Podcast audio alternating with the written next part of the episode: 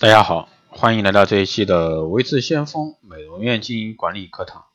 那今天这一期呢，给大家来探讨一下这个未来美容院啊经营管理模式的一个探讨。据不完全统计呢，目前我国的美容机构啊已过百万，从业人员呢多达几百万。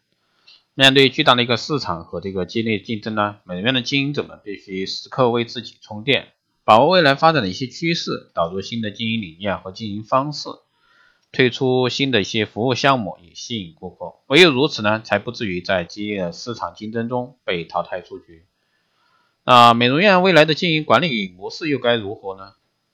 那未来的美容院发展将呈现哪些趋势？那首先呢，我们探测有几个方面：实力雄厚的连锁经营模式啊。目前中国美业市场仍然处于这个不规范、不成熟的发展阶段，行业管理呢缺乏力度，行业竞争处于这个无序的状态，美容院经营呢尚未形成这个规模，从业人员呢素质参差不齐，诸多因素的汇集呢，造成了整个行业在社会中的一个信誉度啊难以达到一定的高度，持续经营、规模经营难以扩大，品牌呢难以深入人心，因此呢，这个在美容业啊。推广和实行连锁经营理念，提供优质的一个产品和服务，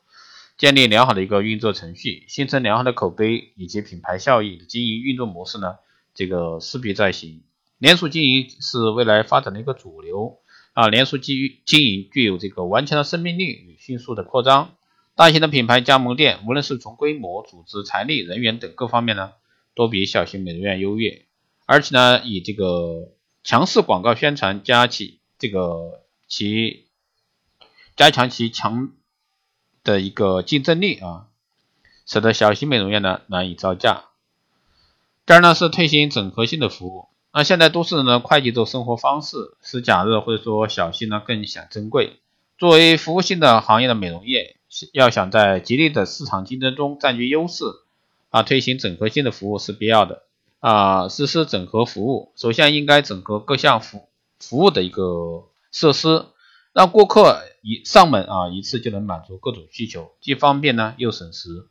符合呢现代人的高效快捷的消费需求。那未来的美容院应该是开设有美容美发、健身、心理咨询、形象设计啊这一方面的诸多服务项目。这种一应俱全的美容院呢，以全方位的经营服务策略啊，必定能在这个竞争激烈的一个美容市场中脱颖而出。第三呢是美丽工程的一个营销，在新经济时代啊，各个行业的界限啊开始模糊，要实现美容业的最大化，必须将美容的概念呢延伸，引入全面美丽的一个概念，创造出美丽工程的系列服务。那这种营销模式将以美丽扩展到全身的美，由此呢带来这个气质、文化提升等内在的美，因而呢将美容服务的空间和这个范围呢延伸开来。使美容呢拓展为容貌美、身材美，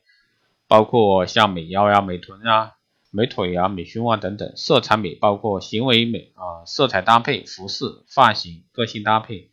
诸诸多的啊这个系统的美丽工程，带来的商机呢也会成倍增加。第四呢是美容院经营管理这个系统化啊、智能化。电脑对美容院的用处呢是非常大的，除了基本资源管理，比如说顾客的基本资料啊、美容次数啊、员工的基本资料等等，那顾客的预约登记、顾客的资料追踪、进货款项处理、员工薪金计算啊、商品这个销售等情况都可以进行智能化的处理和管理。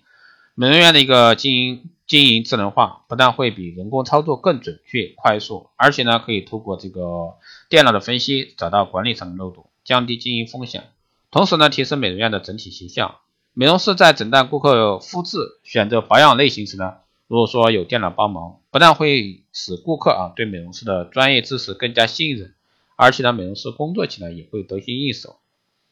第五呢是导入这个心理美容啊，其实美容院除了提供美容服务之外呢，更应该对顾客进行心理疏导。但是很多美容院却忽略了这一点。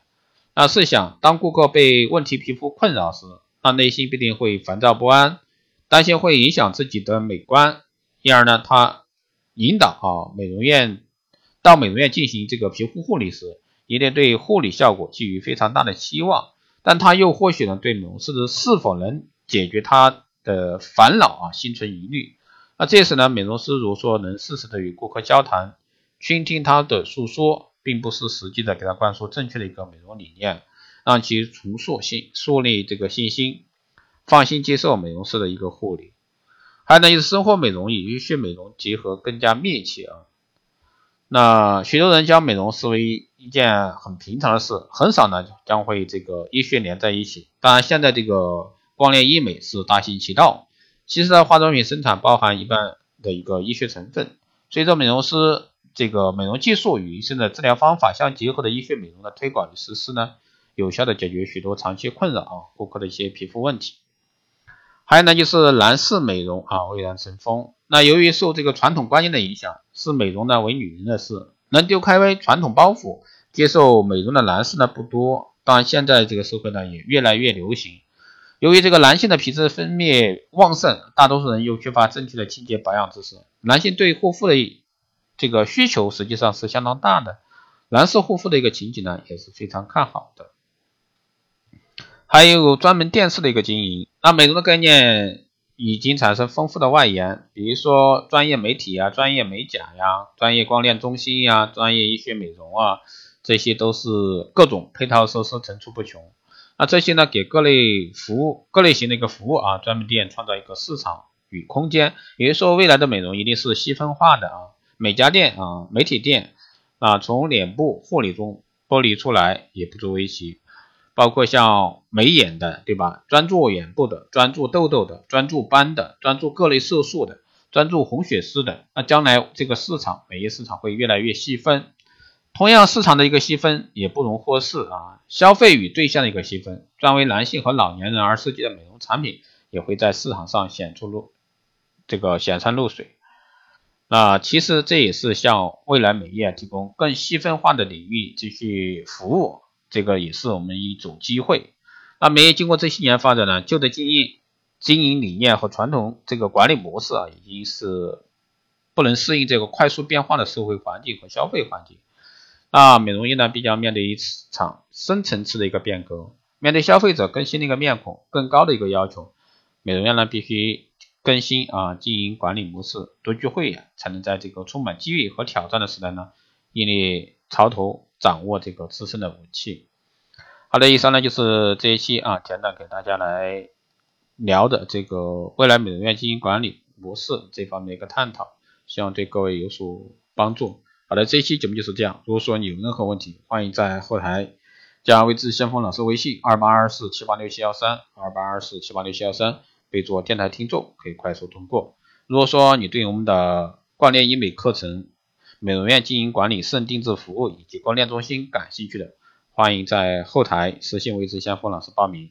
如果说你有任何问题，也可以在电台留言啊留言。好了，这一期节目就这样，我们下期再见。